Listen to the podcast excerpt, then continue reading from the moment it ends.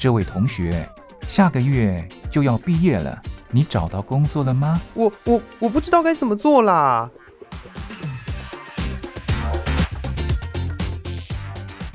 想找工作，却不知道该从何着手；想换跑道，却不知道自己能不能做得来。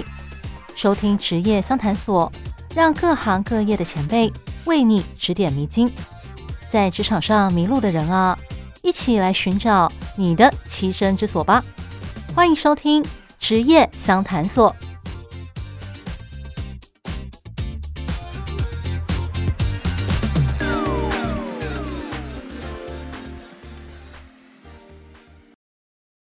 欢迎来到职业相谈所，我是兰玲。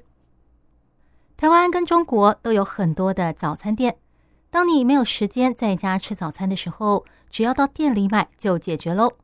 它也是许多学生和上班族的救星。而从找工作的角度来看，它也是一个很好的选项。特别是如果你想要自己开店当老板的话，早餐店和咖啡厅是最常见的两个选项。今天为大家邀请到的是早安好时光这家早餐店的李店长。为什么邀请他来呢？一方面是因为我很常吃他们家的早餐，不过最重要的理由还是因为它是一间小有名气的早餐店。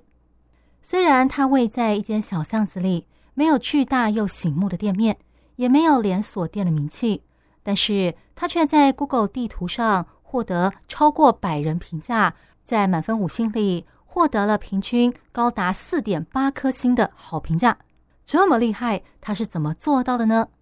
今天我们就请李店长来跟我们分享他的从业经验，同时也给想要往早餐店这个方向去发展的人一些建议。李店长你好，哎，主持人你好，各位观众大家好，你好，呃，店长，我想请问一下，就是你现在这间早餐店啊，开多久了？啊，目前是进入到第三年了。哦，第三年喽，哇，那等于说你自己独立支撑这家店三年，真的是蛮久的时间。那这是你第一份工作吗？啊，不是，算一算是职业生涯中第五份工作了。哦，第五份啦。对。哎，那你之前也是做餐饮业吗？是，从一毕业开始就是做，可能从小吃店、日式料理店到早餐店这样子都有接触过。哦，原来如此，所以你等于说在餐饮业经营打滚蛮久了。那既然你刚你提到说小吃，然后日式早餐店这么多不同类型的餐饮业你都做过，那为什么会想要开一家店？因为主要是呃，主要是说开店的话，我们自己会比较自由。哦，可能是诶，比较自己能决定自己的上班时间，这样子。嗯，那对，那为什么会想要开早餐店呢？既然你有这么多餐饮经验的话，啊，因为呃，主要是以前接触的工作，啊、呃，大部分的餐饮业薪资都普遍不算特别高。那开一家早餐店，那主要是能达到自己的呃。自己薪水的期望值这样子，那再加上说，哎，可能可以自己决定自己开店的上下班时间，自由度也会比较高一点。哦，原来如此。所以你选择开早餐店的原因，是因为第一个，这个比较能够呃自由发挥，开一间自己的店可以自由发挥，而且早餐店比较符合你的作息，是吗？你比较喜欢呃早上早早上班。然后早点收工，下午晚上可以有自己的一个活动安排。嗯，对，没错。那像以前可能在日式料理店的时候做两头班，可能下班的时候已经是晚上十点到家，已经十一二点了。那中间的时空班时间也只能待在店里睡觉，没办法做其他的事情。那所以开早餐店会对我来说，诶，呃。可能下午两点就下班离开店里了，那早点回到家，整个下午晚上可以去啊、遛遛狗，呃，或是研究自己喜欢吃的东西，开发新产品，做自己的事情，这样子。哦，原来如此。话说回来，呃，很多人都知道做餐饮业非常的不容易，那尤其是早餐店，对，因为我也在学校里的早餐店打工过。哦，我觉得那个时候最痛苦的就是。冬天要早起，真的是天气好冷哦，就很想要在那个被窝里多窝一下。尤其像现在台湾台北，真的是又湿又冷，早上起床哦，真的是一件非常困难的事情。而且除了要早起之外，我觉得呃早餐店非常的忙碌，尤其你又是一个人固店，嗯，那我想这个中间的辛苦哦，应该很多很多。那你在这个早餐店经营三年，你觉得除了早起还有这个工作忙碌之外，还有没有什么让你觉得呃很辛苦的事情？嗯，对，那像主持人刚刚讲到的早起，不过这这些温度的，我们必须去克服这些温度。早上起来可能要啊顶着风雨这样子骑着车去上班，那到了夏天，呃，厨房又有可能在。在煮后煮茶、煎台、炸台打开的时候，温度都有可能上升到五十度。那这些都是我们要去克服的。那再来最累的，我觉得应该算是，嗯，撤打烊后的撤撤收吧。因为那时候其实是已经是一天最累的时候了。那可是你却啊、还有成成堆的那个碗盘要洗，那还有材料要准，明天的材料要准备，这样子。对。哦，原来如此。确实呢，当你觉得啊，过了这个中午十二点半，好了，我们要打烊了，没有新的订单进来了，但是看着那个这个碗槽里面、洗手台里面堆积成山的碗盘，然后可能还有那个客人使用过的桌子啊，要擦啊，要收拾整理啊，就觉得啊，我已经没有力气了。可是要整理的东西堆积如山，真的是。嗯嗯，不过我想，就是你在这边毕竟也待三年了，虽然说有很多辛苦的事情，但是应该也有一些支持你继续做下去的动力吧？那除了前面提到的，像是、嗯、呃工作比较自由，然后还有可以配合你的作息之外，还有没有什么样的呃动力是支撑你做这份工作的原因呢？嗯，支撑的话，我觉得最重要的第一个就是兴趣吧。啊，因为我们餐饮业其实工作时间都非常的长，那又非常的辛苦。那其实有时的时候，或许薪水不是特别高，所以如果没有兴趣的话，是真的很难支持、支撑、支持下去的这样子。对，那再来可能就是成就感的部分。对，那因为呃，以前工作。呃，普遍薪水都不高，可能一个月付完付完房租、生活费都所剩无几了。那自己开了店之后，哎，发现在第二年开始就可以去呃去每一季做回馈社会、回馈公益的这一部分。那像我们店里每每一季呃第二年每一季都会有特定的捐款去给慈善公益团体这样子，对。哦，原来如此。你刚刚提到，就是说，主要是兴趣跟这个成就感的部分。嗯，你前面也提到说，你之前做了呃四份工作，也全部都是跟餐饮业有关，所以你本来就是对料理这一块很有兴趣。嗯，对，我曾我比较喜欢去做吃的，那也也很喜欢说，哎。那很喜欢看到，就是可能家庭客人来，他们小孩子是，呃，父人父母通常都会问小孩子好不好吃，那小孩子都会很讲很大声，诶，很好吃，很喜欢啊，呃，或者走的时候跟我们打声招呼，说下次还会来，其实这都是让我们我们感到非常开心的。对，那你是这个呃，好比说餐饮科之类出身的吗？哦，对，以前其实读书的时候就是读餐饮系的这样子。哦，在实习的时候也是在饭店实习，对。原来如此，那你在家里的时候也会自己下厨，或者是做给家人吃饭？哦，会。其实我们家里基本上都是自己开火比较多。那一方面是，嗯，嗯，吃不惯我 吃不惯外面了。那再来是说，哎，在因为常常要研究新产品，所以就把家人会把家人跟自己当成实验对象，这样子。原来如此，所以你才会来开早餐店呢、啊。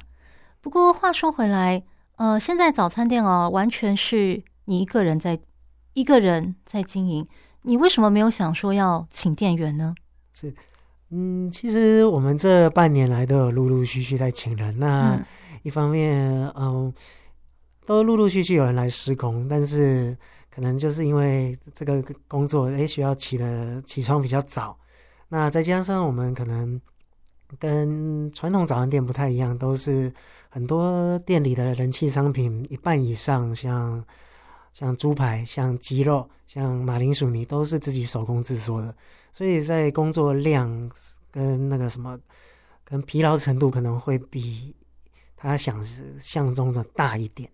对，那他可能做个来面来做的，可能做个几天，觉得太累了就不做了，这样子。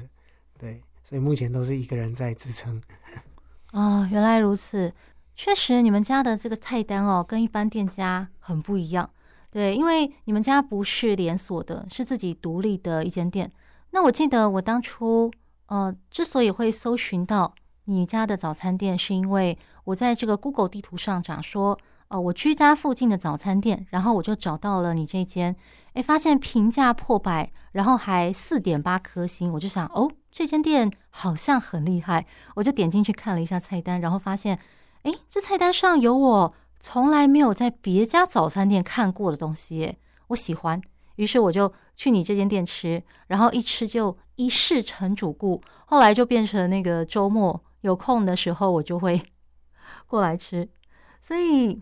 嗯，但是照你刚刚所讲的，就是因为你们家的这个菜单哦，都是自己亲手制作的，跟外面连锁店这种呃可能大量叫货的方式不太一样。那准备上很花时间，所以就变成了比较难招到员工的原因之一哦。对，没错。所以说，对于呃经营一家店来讲的话，你觉得有一个独立的跟别人不一样的菜单，是一间店能够成功的原因之一吗？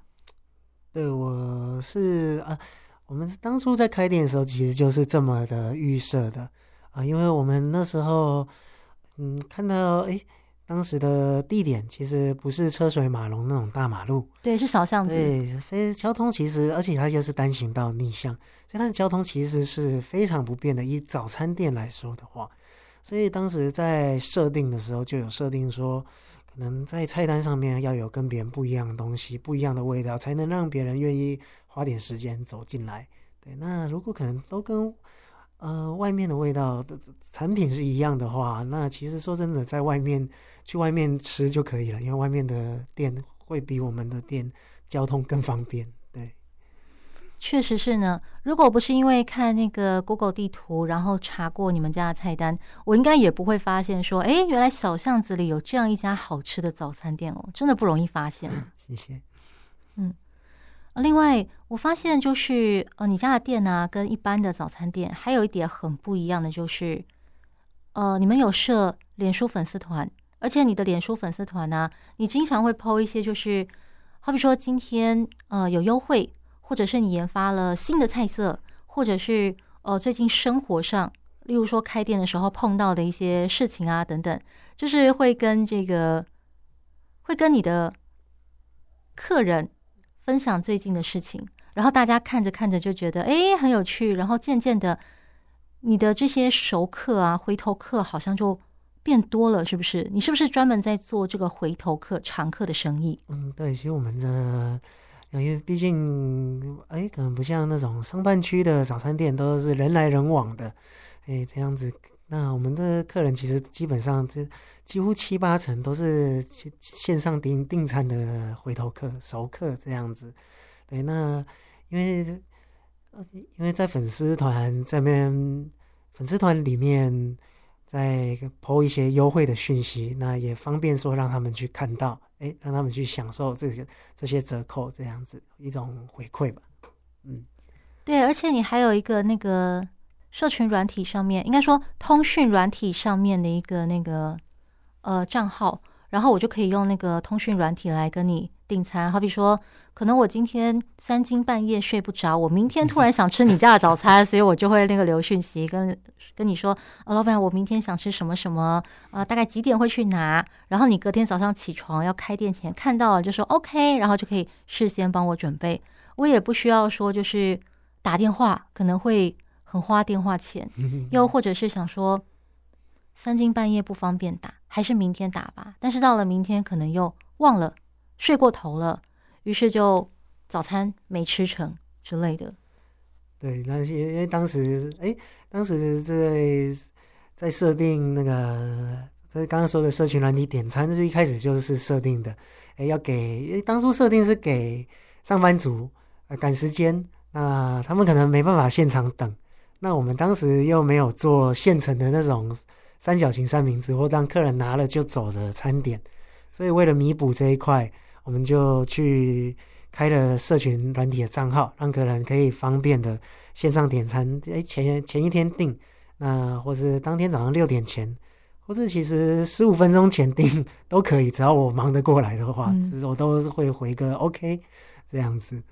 对，所以说，呃，虽然你这种不是一般那种知名的连锁店，嗯，但是我们说小店的早餐店，我们也有自己的一套。经营生存之道，对不对？嗯、例如说，像是、嗯、呃独家的菜单，例如说像是这个呃社群，透过这个社群软体经营，还有点餐的方式。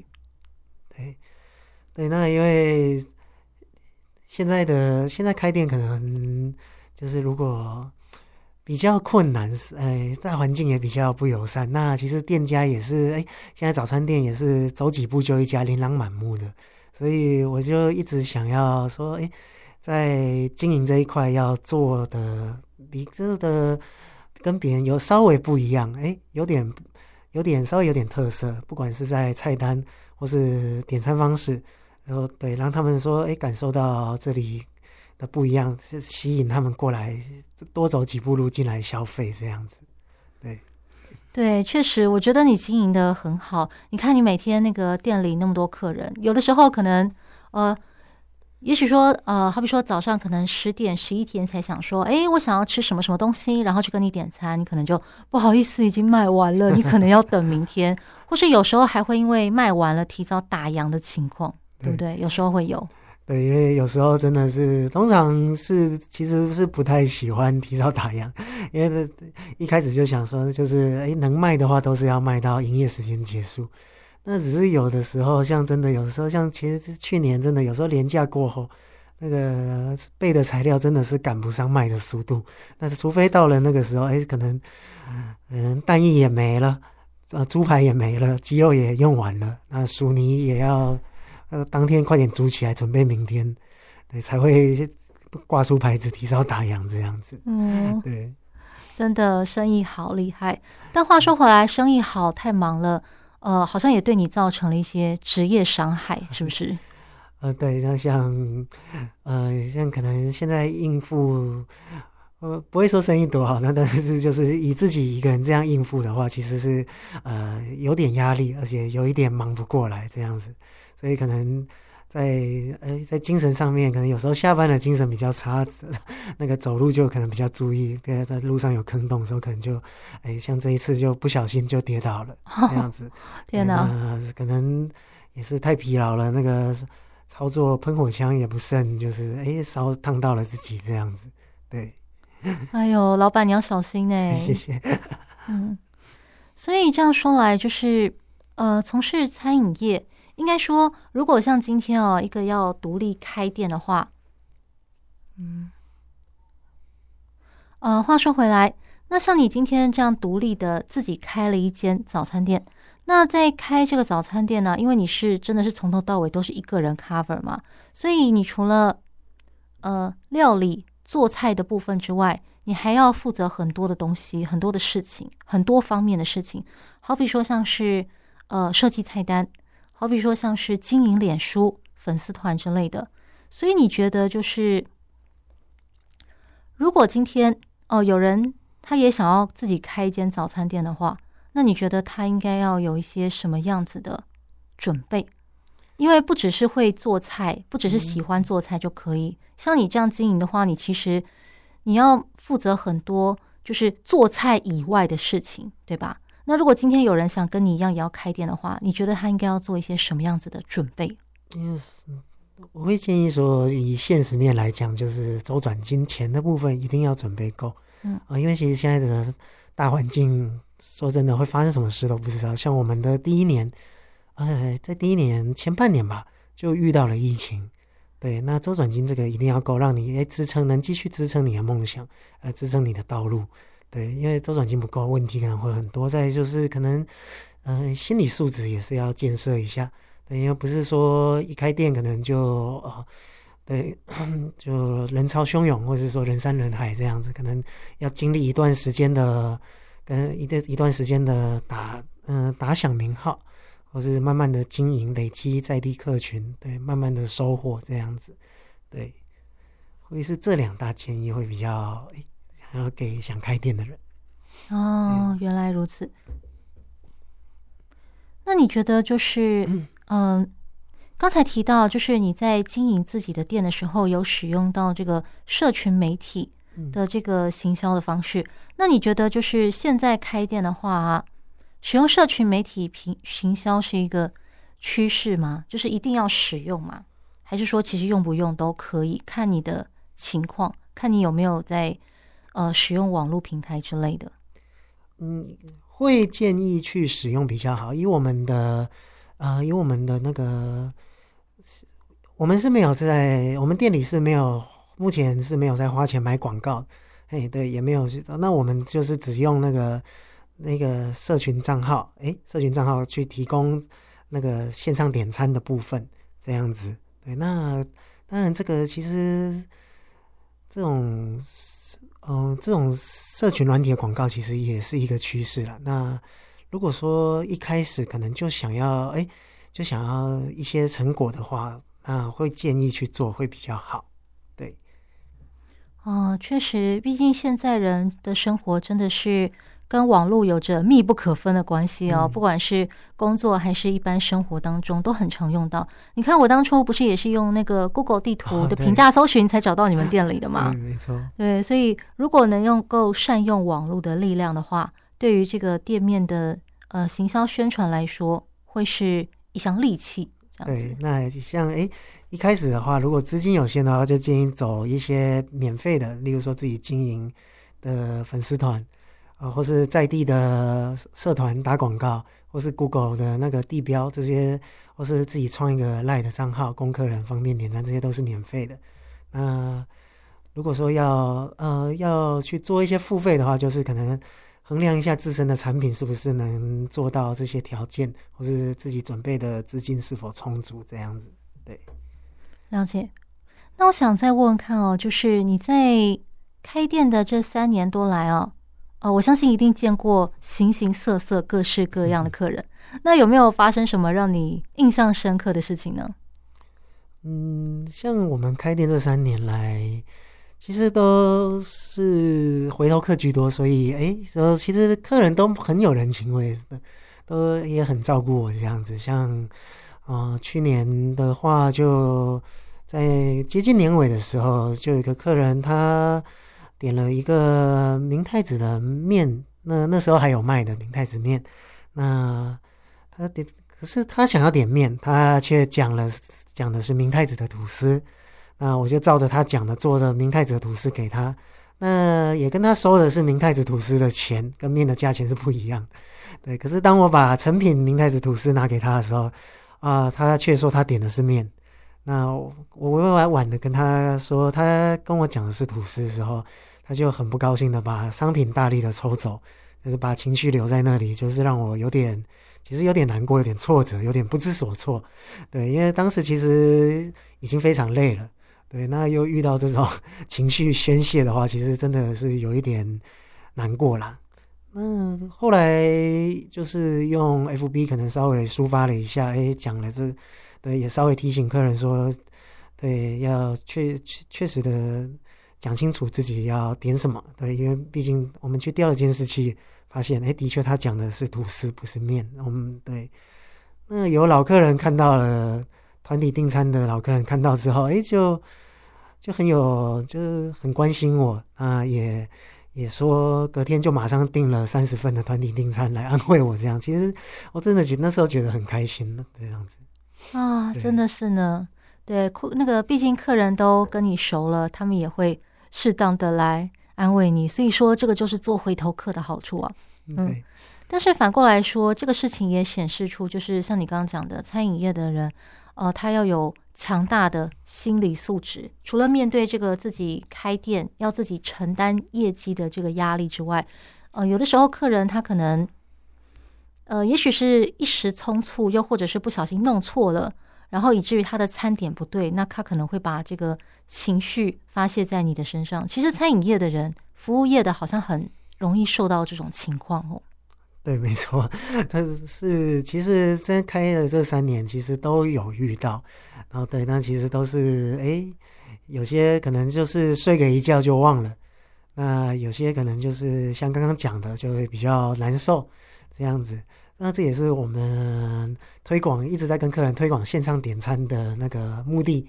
那一方面，他有留下文字，对，也就比较好去，他也比较是真的是能降低很多出错率。那当然不是说都客人，哎，都是一定是客人犯错。像我们在忙的时候，有时候可能也会做错。对，那像哎，这时候社群软体的账号就发挥很大功能，它可以，我可以透过它去跟客人补偿。哦，那下次补你一份，漏做了，下次就是直接补一份。那或是说做错了，就是下次补个小点心给他这样子。对，原来如此，确实社群软体还可以弥补这个部分。嗯，另外我刚刚又想到一点啊，就是，呃，你刚刚提到说你之前有在好几个不同的餐饮业店、餐饮店工作。那你觉得要开一家早餐店的话，是不是先在早餐店工作比较好？好，或者是说，如果你今天想要开一间，例如说咖啡厅之类的话，那你是不是在咖啡厅工作过的经验会比较好？哦，这真的是非常强烈建议这样做，没错。呃，要开什么店的话，先去呃同性质的店，先去打工或是工作，呃，几个月、半年都好，先去看看这这到底是不是自己喜欢的。因为我身边周遭有很多人，就可能没有做这个动作啊，开了店之后才发现那个做的跟他们想的完全不一样，啊，面对的压力也是从跟当员工的时候也天差地远。所以我们其实现在很多人跟我聊，他要开什么的话，我都跟他说：“哎，你先去，先去这附近找个同性质的店，先去上班，先去工作，因为我们现在餐饮业很缺人。”所以其实要找到同性质的店去工作，其实是很不会说非常的困难这样子。原来如此，今天谢谢李店长哦，跟我们分享他这一个开店的经历。那正在听这个节目的你，如果你也有一个呃自己开一间店的梦想的话，那希望今天的这个访谈内容会对你有所帮助，将来有一天你也能够实现自己的梦想。那非常谢谢李店长，谢谢你，谢谢主持人，谢谢各位观众。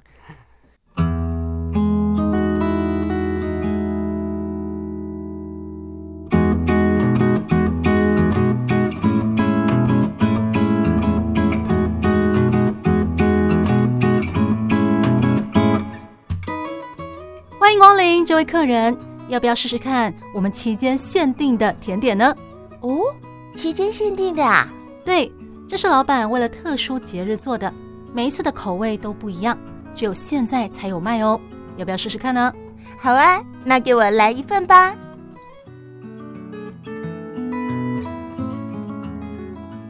台湾的活动丰富多样，有的像流星，璀璨耀眼，但仅此一届。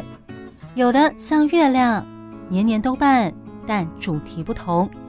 每场活动、每次内容、每段相遇，都是期间限定。欢迎收听期间限定版台湾。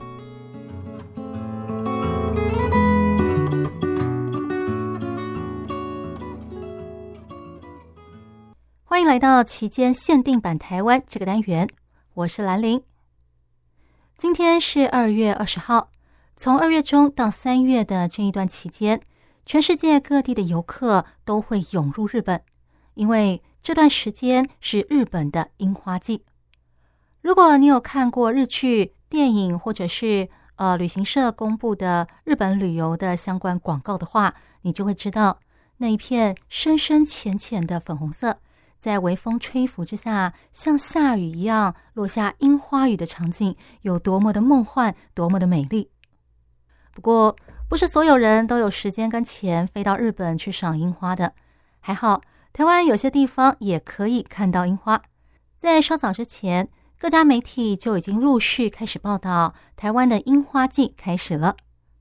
因此，今天的节目就要来跟大家介绍台湾有哪些地方可以赏樱，还有他们今年又推出哪些相关的活动。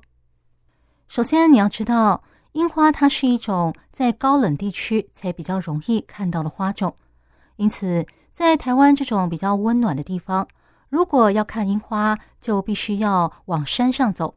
好比说，像是武陵农场这样的地方，基本上武陵农场本来就是一个春天可以赏樱、秋天可以赏枫的地方。一来是因为它的气候条件，二来是因为它比较少受到人为的影响。因此，当进入樱花盛开的季节后，很多人说到赏樱，第一个想到的就是这个地方。在这里，你可以呼吸到都市里没有的新鲜空气。然后在满山满谷都是樱花的农场里，到处赏花，还有拍照。我曾经在一篇报道里看到一张照片，那张照片呢是一个河堤，然后河岸边有一整排的樱花树，看起来非常壮观。老实说，如果没有特别标注地点的话，我真的会以为这张照片是在日本拍的呢。还有。在武陵农场里，听说有一棵高达四五层楼高的樱花王。据说这一棵樱花王是在民国八十年的时候种下来的，到现在已经有超过三十年的历史了。当你站在这一棵樱花王底下的时候，微风吹来，那个降下的樱花雨数量一定非常的壮观。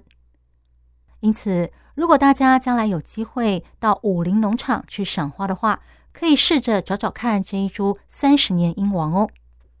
啊，忘了跟大家说，武陵农场位在台湾的中部城市台中。到那里去的方法，第一个就是开车，另外一个就是搭大众运输，也就是客运。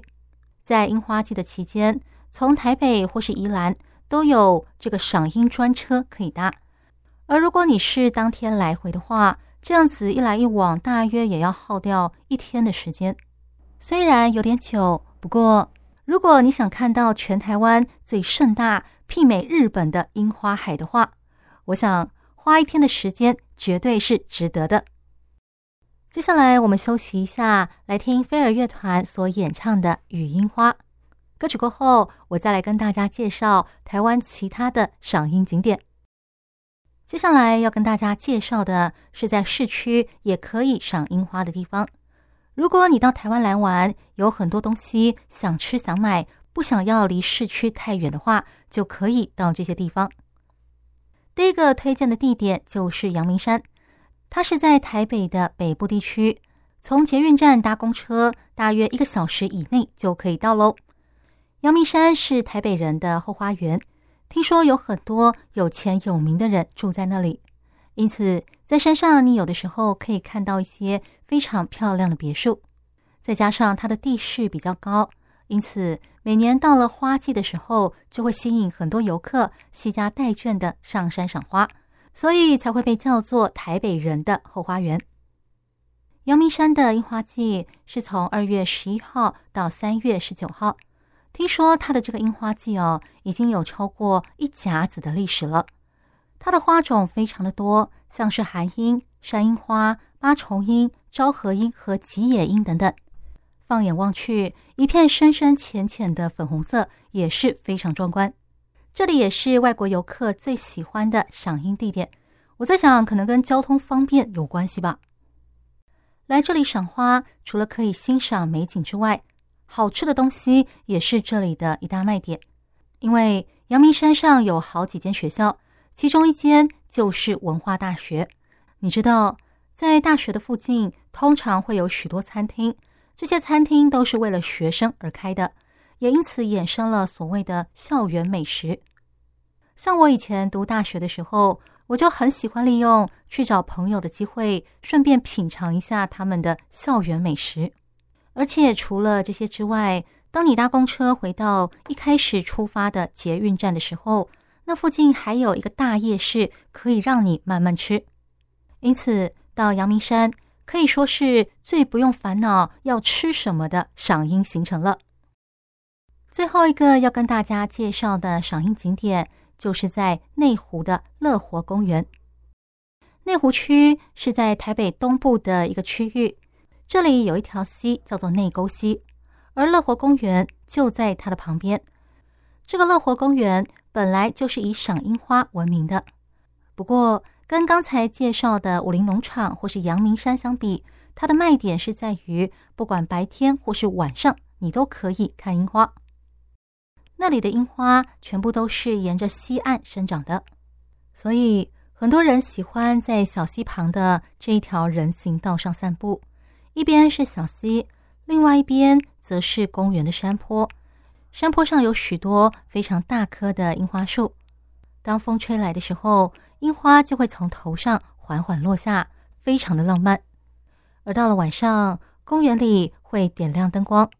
从底下往上照亮这些樱花树，远远看来就会呈现一大片金橘金橘的颜色。而当你再靠近一点看的时候，你会发现樱花树底下最靠近灯光的那个部分是黄色的，然后到了中段就会变成橘色，到了树顶，也就是有樱花的部分，就会变成深粉红色。呈现出一种跟白天看的时候完全不一样的一种璀璨的渐层色，这就是夜莺的魅力。因此，如果大家将来有机会到台湾来玩，白天你可以安排呃看展览啊、逛街购物啊之类的行程，而到了晚上吃饱饭后就来这里赏夜莺吧，还可以顺便散散步、运动运动，这种场景可是很难得的哦。那今天的节目就跟大家聊到这里。如果你对节目的内容有任何想法或是意见的话，都欢迎写信给我。